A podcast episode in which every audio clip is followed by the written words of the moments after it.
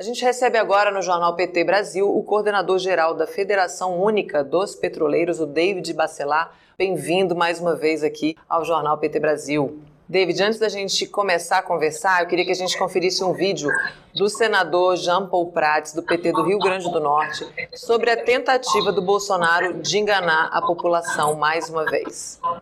Discurso de Bolsonaro em placa e caminhoneiros miram Petrobras.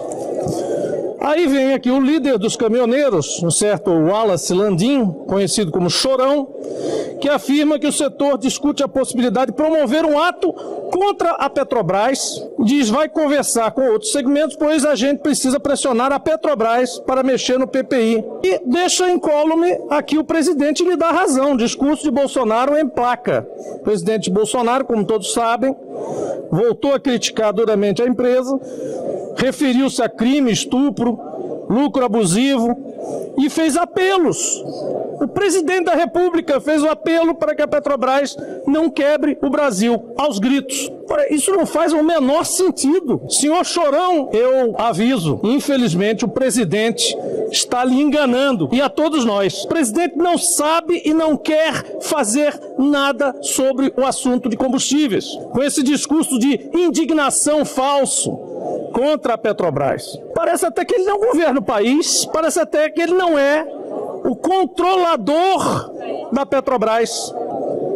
É refém dos acionistas? Ah, então não podemos fazer a mesma coisa com a Eletrobras, porque é isso que ele está propondo. Se ele está dizendo que é errado não poder controlar, mesmo sendo acionista controlador, a Petrobras, porque o mercado não vai gostar, por que estamos fazendo a mesma coisa com a Eletrobras? Pressionar a Petrobras contra o PPI é pressionar o governo contra o PPI. Chorão, pressionar a Câmara para votar o PL 1472, mas pelo menos tenta devolver parte dos lucros estratosféricos que a Petrobras teve com o aumento do preço de petróleo e com os escorchantes preços de importação de todos os derivados aplicados aos brasileiros e à economia brasileira. David, mais uma mentira do, do Bolsonaro, né? Jogou a batata quente aí no colo da Petrobras. Mas quem é o culpado pelas constantes altas dos preços dos combustíveis?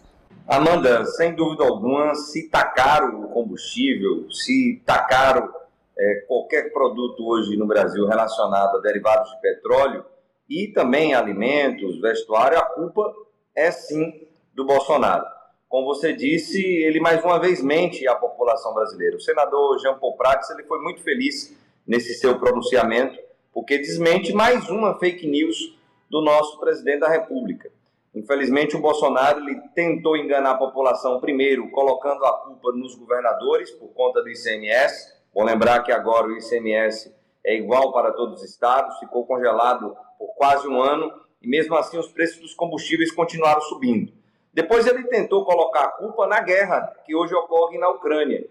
E mesmo antes da guerra, nós já tínhamos uma subida assustadora dos preços dos combustíveis no Brasil. Como agora, Amanda, ele não tem em quem colocar essa culpa, porque a culpa é dele, ele tenta colocar a culpa na Petrobras. Agora, interessante, como o próprio senador Jean Paul Prats colocou, o governo federal, que representa o Estado brasileiro, a União, que é acionista majoritária da Petrobras, acionista controladora da Petrobras, ela indica o presidente da Petrobras. Bolsonaro indica o presidente da Petrobras. O Bolsonaro indica a maioria do conselho de administração da Petrobras. Por tabela, o Bolsonaro indica os diretores da Petrobras. Ou seja, o governo federal, Amanda, se quisesse, acabava com o preço de paridade de importação e criavam uma outra política de preços, levando em consideração principalmente os nossos custos internos de produção de petróleo e de refino de petróleo. Se não faz isso, é porque não quer. A culpa é sim do Bolsonaro, mas ele transfere essa responsabilidade para outras pessoas através das suas fake news. em outra encenação, né, David, ele demitiu o ministro de Minas e Energia, o Bento Albuquerque. O que está por trás dessa demissão? Bem, Amanda, é bom lembrar que o Bolsonaro ele já indicou três presidentes da Petrobras e mudou o conselho de administração também por três vezes. Estamos falando primeiro do presidente Roberto Castelo Branco, depois o general Silva Luna, que estava na presidência da companhia, e agora colocou José Mauro, que era um secretário de Petróleo e Gás, no Ministério de Minas e Energia. E a gente pergunta, com essas mudanças, houve alguma mudança com relação à política de preço dos combustíveis no Brasil? Não, não houve.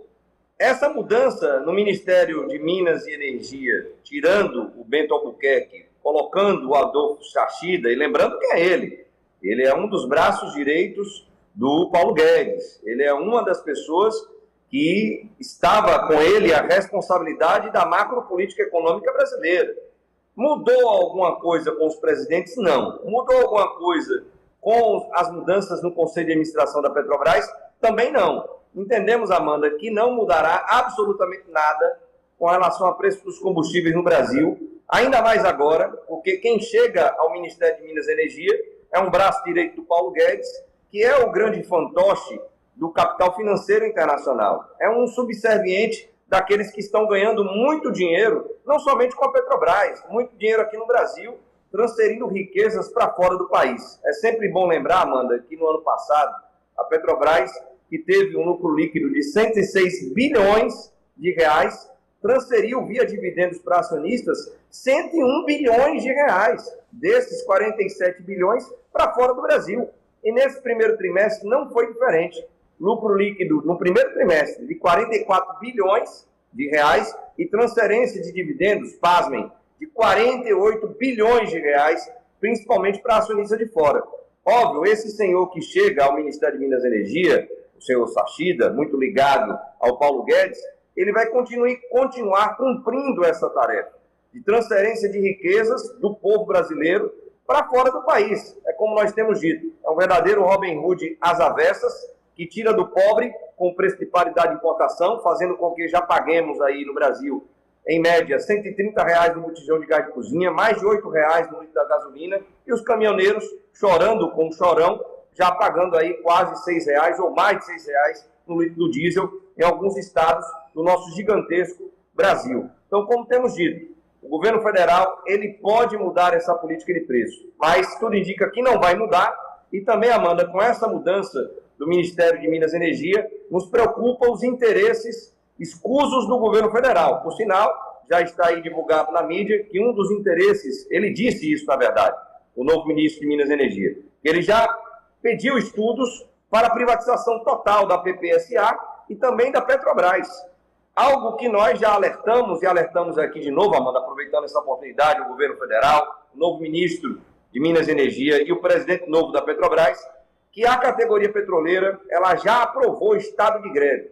Para caso o governo federal tenha a audácia, a ousadia de colocar algum projeto de lei no Congresso Nacional para a privatização da Petrobras, de fazermos a maior greve da história da categoria petroleira. E a sociedade brasileira, na última pesquisa do Data Poder, também já disse que é contra a privatização da Petrobras. Vamos ver se esses senhores terão coragem de enfrentar a categoria petroleira e de enfrentar a sociedade brasileira que não quer pagar preço dos combustíveis altos, como, por exemplo, está pagando na Bahia, refinaria privatizada, alegaram que os preços iriam baixar e hoje na Bahia nós temos o combustível mais caro do Brasil, porque essa refinaria foi privatizada. E falando em, em, categoria organizada, né? Hoje a FUP inicia sua décima plenária nacional. Eu queria que você falasse do evento e por que, que ele é tão importante nesse momento que o país está vivendo, David. Amanda, a décima plenária nacional da FUP, a Federação Única dos Petroleiros e Petroleiras, inicia hoje, 14 horas, termina no próximo sábado, às 17 horas estaremos com mais de 200 delegados e delegadas de todo o país que foram eleitos e eleitas em assembleias e congressos da categoria, congressos estaduais e regionais, que ocorreram desde o Amazonas até o Rio Grande do Sul. Nessa plenária virtual, nós teremos a oportunidade de debater uma série de temas. Debateremos, debateremos, obviamente, a nossa campanha reivindicatória para esse ano, onde estaremos entregando uma pauta de reivindicações para a gestão do sistema Petrobras e também para as várias empresas do setor de petróleo e gás que nós fazemos negociações coletivas, mas sabemos, e isso está pontuado nas mesas, que o grande objetivo desse ano, o nosso maior desafio desse ano, é o processo eleitoral de outubro de 2022. Nós sairemos, com certeza, Amanda, dessa plenária lá no sábado, com uma aprovação do apoio total à pré-candidatura do nosso companheiro e ex-presidente Luiz Inácio Lula da Silva, para que nós tenhamos mais uma vez um governo popular, democrático, desenvolvimentista e que defenda a soberania nacional. A plenária tem essa importância, até porque estaremos ali aprovando também, lá até o sábado, a construção dos comitês populares de luta a partir da categoria petroleira, para nós apresentarmos aí à sociedade brasileira uma proposta de organização popular que nos dê sustentação para ganhar a eleição, mas também na pós-vitória, ou seja, a partir de 2023, que tenhamos a organização popular suficiente para continuar pressionando esse nosso governo, que será um governo de coalizão, um governo de disputa à esquerda, para que o plano de reconstrução do Brasil, principalmente observando o setor estratégico de petróleo, gás e energia, ele possa fazer com que o nosso Brasil volte a crescer e com que a nossa população volte a ser feliz, como diz o nosso presidente Lula, abrasileirando os preços dos combustíveis e fazendo com que a Petrobras ela seja a mola propulsora da economia nacional, como sempre foi desde 1953. Então, a Plena FUP desse ano, Amanda, ela cumpre esse papel e com certeza sairemos aí com essas aprovações com a chancela da categoria petroleira desde o Amazonas até o Rio Grande do Sul. É isso, David. Muito obrigada pela sua participação aqui no Jornal PT desta quinta-feira. Bom trabalho. Eu agradeço pela oportunidade. Bom trabalho aí para vocês.